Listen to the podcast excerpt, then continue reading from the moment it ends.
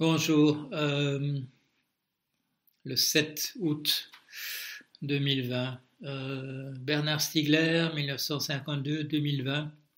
Il est mort hier. Euh, je m'y attendais un peu. Je faisais partie de, des gens qui étaient dans le secret, dans les gens qui savaient que ça n'allait pas bien, qu'il avait une occlusion intestinale et que ça s'était très mal passé et que s'il y avait s'il y avait de nouveau quelque chose de ce, du même genre, euh, à ce moment-là, euh, le pronostic était extrêmement, extrêmement mauvais. Voilà, je savais ça depuis plusieurs mois. Je fais partie effectivement des gens qui, je ne sais pas combien de gens il a, expliqué ce qui se passait, sa famille sans doute, euh, moi, peut-être quelques autres. et quand je fais PJTV, je l'ai fait, je l'ai interviewé lui un peu en urgence. Euh, je me suis dit, euh, on, avait parlé, et je me suis dit, il, a peut, il y a peut-être encore des choses qu'il a envie de dire, euh, qu'il a envie de faire savoir au monde, et, voilà. Mais voilà, j'étais un peu surpris d'ailleurs que il, il, a dit des tas de choses très intéressantes comme d'habitude, mais, mais rien de rien de nouveau, rien de nouveau. C'était, je dirais un peu ça sa présentation un peu, un peu rodée sur les thèmes qui, qui, euh, qui lui étaient chers. Euh, Bernard Stiegler, c'est quelqu'un qui a toujours été convaincu euh, que nous avions des idées quasiment identiques. Et moi, j'ai toujours été convaincu que nous étions sur l'éventail philosophique, pas politique, sur l'éventail philosophique que nous étions tout à fait ailleurs. Et je lui ai dit une fois, c'était, il m'avait invité à, au théâtre de la colline, j'ai bon souvenir. Et euh, il, a dit, il, avait, il avait fait son topo en disant oui, en fait, nous disons à peu près la même chose. J'avais dit non, non, non. J'avais dit non, euh, non, Bernard, tu es un disciple de Platon et moi d'Aristote.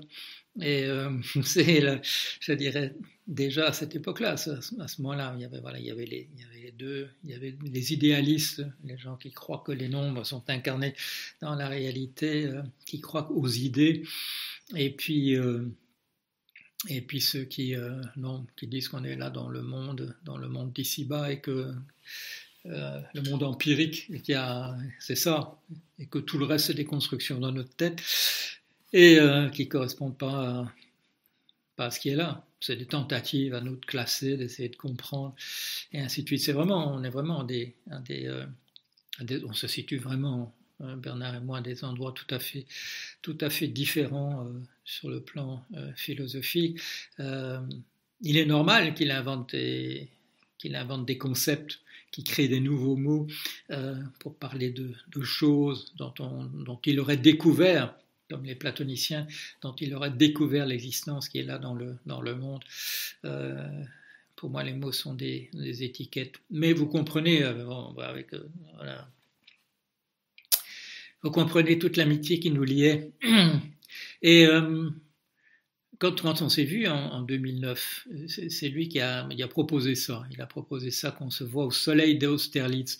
Il prenait le train et il descendait à la gare d'Austerlitz. Et euh, il a dit qu'on se voit au soleil d'Austerlitz. C'était beau, hein, mais c'est le, nom d'un café. Et là, il a fait un enregistrement. Il a fait un long enregistrement. Vous trouverez ça sur le blog. Ça a été. Euh, euh, ça a mis un peu de temps à être transcrit, mais je ne sais pas, une, année plus tard ou deux ans plus tard, euh, cette conversation-là s'est trouvée là. Et il disait déjà à cette époque-là qu'on se connaissait depuis très longtemps. Et là, euh, je n'avais pas compris ça jusqu'à jusqu'à la semaine dernière. Jusqu'à la semaine dernière, quand j'ai ouvert dans une, boîte d'archives, je cherche des vieux articles que j'ai écrits sur l'anthropologie. Et, euh, et, là, je trouve, en date de 1989, une offre de, une offre de Bernard qui, me, qui me propose de qui me propose de donner un cours à Compiègne, dont il était responsable. Alors, bon, c'était, c'était une vacation, euh, c'était pas, à l'époque, voilà, je dirais le diable par la queue, parce que c'était la période intermédiaire où je venais d'apprendre que, où je venais d'apprendre que notre euh, équipe de, d'intelligence artificielle euh, à British Telecom était dissoute de fait parce qu'il y avait l'armée qui, nous qui nous payait en douce ne, ne, donnait plus d'argent, ce qui, fait qu'on a, été obligé de nous dire que c'était de l'argent euh, de l'armée. Et donc, euh, bon, ben Bernard avait eu l'amabilité de m'offrir un, cours, euh, mais c'est à ce moment-là qu'on m'a offert de venir travailler dans, la, banque et où, voilà, après avoir consulté mon grand maître, je, suis, passé de ce côté-là. Voilà, Bernard, vraiment, on, s'aimait bien. Euh, j'avais eu une conversation avec lui, c'était, euh, je sais pas, il y a, il y a six mois, oui, euh, avec, c'était à Lille, où il était invité par Pierre Giorgini et par Nicolas Vaillant.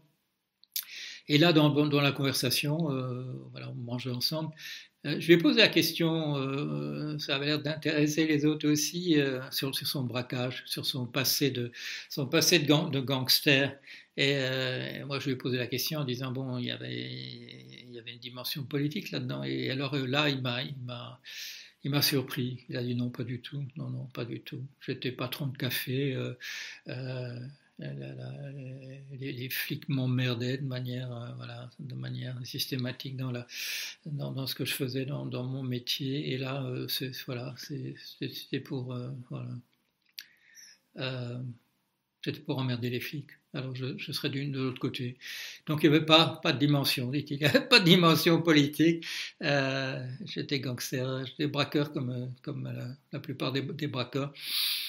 Et puis bon, donc il va en, prison et là, euh, il, apprend la philosophie et il devient des, des grands élèves de, Jacques, de Jacques Derrida. Jacques Derrida, euh, pas du tout ma tasse de thé philosophique, mais un très très grand, maître sans doute à avoir. Euh, moi, j'ai assisté à un, exposé tout à fait magistral qu'il était venu faire à, l'université de, Cambridge, Jacques Derrida.